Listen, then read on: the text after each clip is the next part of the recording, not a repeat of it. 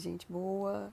O episódio de hoje nós vamos falar sobre o que é a misoginia, machismo e sexismo. Tá? É, por que, que eu tenho que falar de conceitos que para muitas pessoas, muitas mulheres, tipo, são conceitos muito básicos?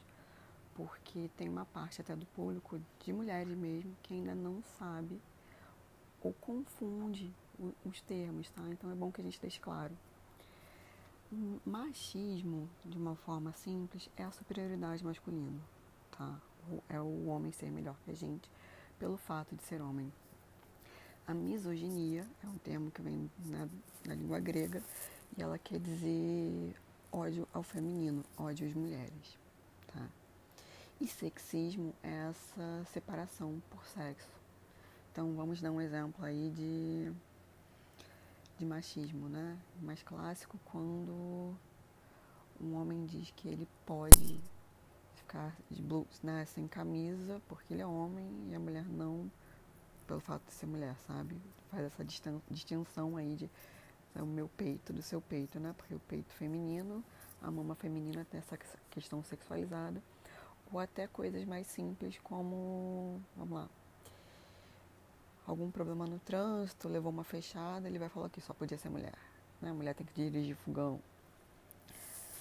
E aí a misoginia. A misoginia já entra nas questões a mais conhecida, que é um fato de misoginia, é o feminicídio. Né? Esse é o ponto aí mais conhecido de todos. Mas a gente sempre sabe, né? A gente sabe que começa com outras coisas para chegar no feminicídio.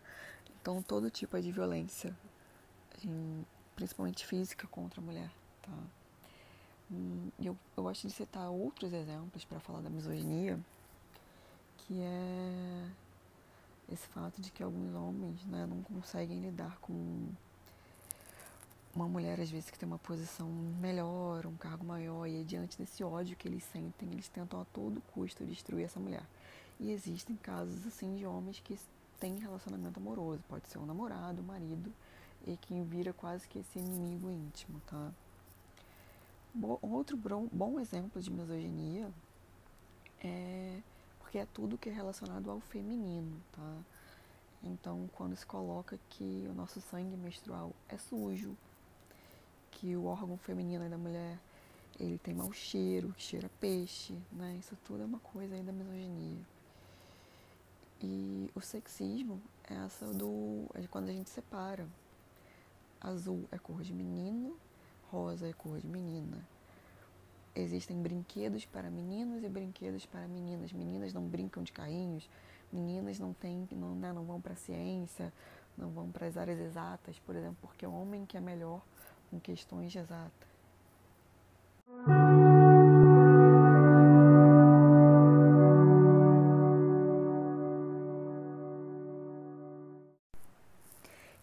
Que a gente fale sobre isso, não só para ficar mais fácil de reconhecer, né? como também até para nós mulheres, para que a gente consiga perceber se em determinados momentos a gente não está reproduzindo esses conceitos. Né? Porque a gente aprende isso. Ninguém nasce racista, machista, misógino, nada disso. Mas acaba que a gente aprende isso né, socialmente aí, com, essa, com essa nossa cultura. E por que, que é bom a gente ter consciência? Aquela, eu já falei isso alguma vez aqui em algum podcast. A gente não consegue mudar o que a gente não tem consciência, primeiro ponto. E se é cultura, tem como mudar. Então, né, são dois fatores bem importantes. E o terceiro ponto é que, por ter essa questão da gente ser ensinada desde muito pequenininho, tem coisas que a gente tem comportamentos que a gente reproduz sem nem, nem perceber. E a partir do momento que existe essa tomada de consciência, fica mais fácil começar a reparar e começar a consertar.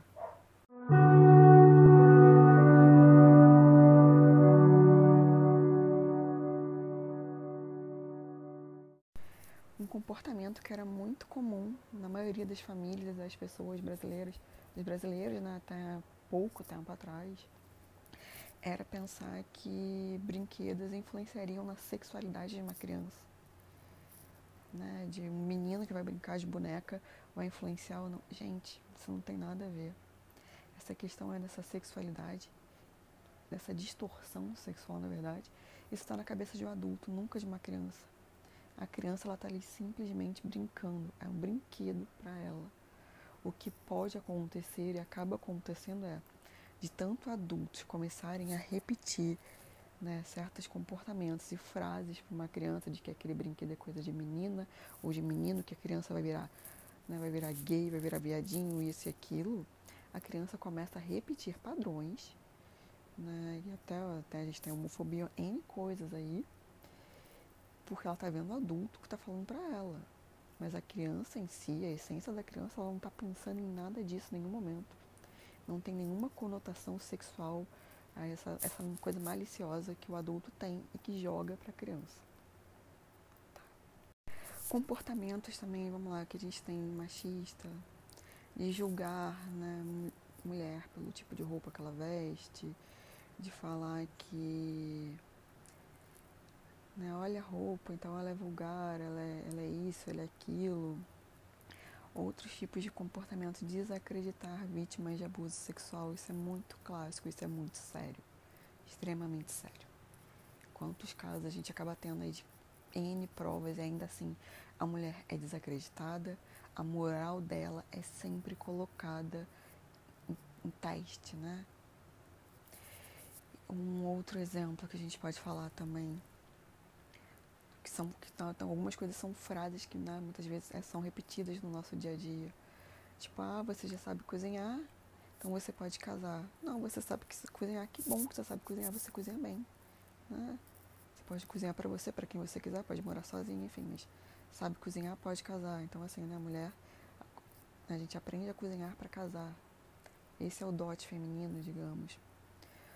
Ou então é, tá muito bonita, né? Tá muito arrumada, vai encontrar alguém. Não, tá se arrumando para quem? Gente, uma mulher pode se arrumar para ela, tá? E ainda é pior ainda quando a gente fala do uma mulher que está se arrumando porque ela tá, a mulher não se arruma para homem, se arruma para outras mulheres. Isso é, a, isso é a rivalidade feminina que é estimulada, tá? Quando na, na verdade também não é isso. Você pode sim se arrumar para você mesmo, Tá? Em até um outro momento eu vou explicar qual é a base dessa rivalidade feminina. Tá? Nenhuma mulher nasce também rivalizando outra mulher e nenhuma mulher vem com, essa, vem com esse ponto aí de que toda mulher é falsa e invejosa e quer destruir outra mulher. E um outro ponto que eu gostaria de falar é quando isso também vai entrar em outro podcast, mas que é bom botar aqui, como dentro dessa questão de misoginia, machismo e sexismo que nós acabamos reproduzindo no nosso dia a dia, que é quando a gente coloca todo o valor da mulher na beleza física, tá? Isso é muito comum. Então a gente tem aquele ponto assim: se é muito bonita, é burra, né? Agora você é uma profissional muito competente, mas ainda assim, se você não tiver um padrão de beleza ali dentro do ideal, ou não tiver minimamente com aquela estética até arrumadinha que seja dentro do considerado ideal, a sua parte intelectual vai ser questionada. É sempre assim, né?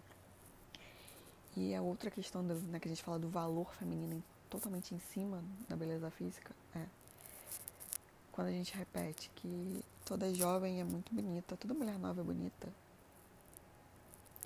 Gente, a pessoa é bonita em qualquer idade, a pessoa pode não ser bonita.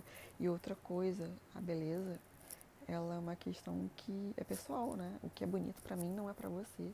Então, como é que você coloca a frase de toda jovem é bonita? Então, assim, o valor feminino é o quê? A juventude, né? Ou então não existe mulher feia, existe mulher sem dinheiro.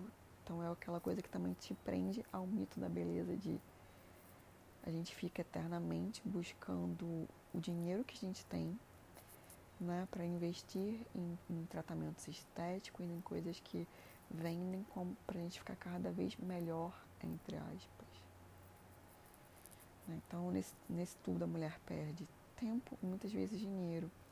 E até quando ela tem o dinheiro e vive até dessa imagem, digamos, é, é super comum que essa mulher, né, a gente fala de várias mulheres que estão eternamente insatisfeitas, porque essa indústria, né, que tem como tem uma indústria de venda que, que tem por trás também esse machismo, é uma forma de controlar o corpo feminino e ao mesmo tempo te prender porque você fica eternamente satisfeita, você nunca atinge o padrão ideal.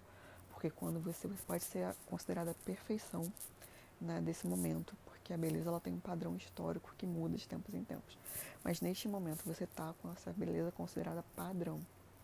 Daqui a pouquíssimo tempo vai ser inventado um outro tipo de coisa que é considerado ideal. E, quem, tipo, e a mulher que não tem aquilo está fora do padrão. Então você tem que conquistar também aquilo.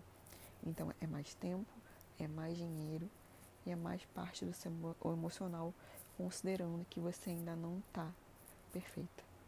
É a eterna insatisfação feminina.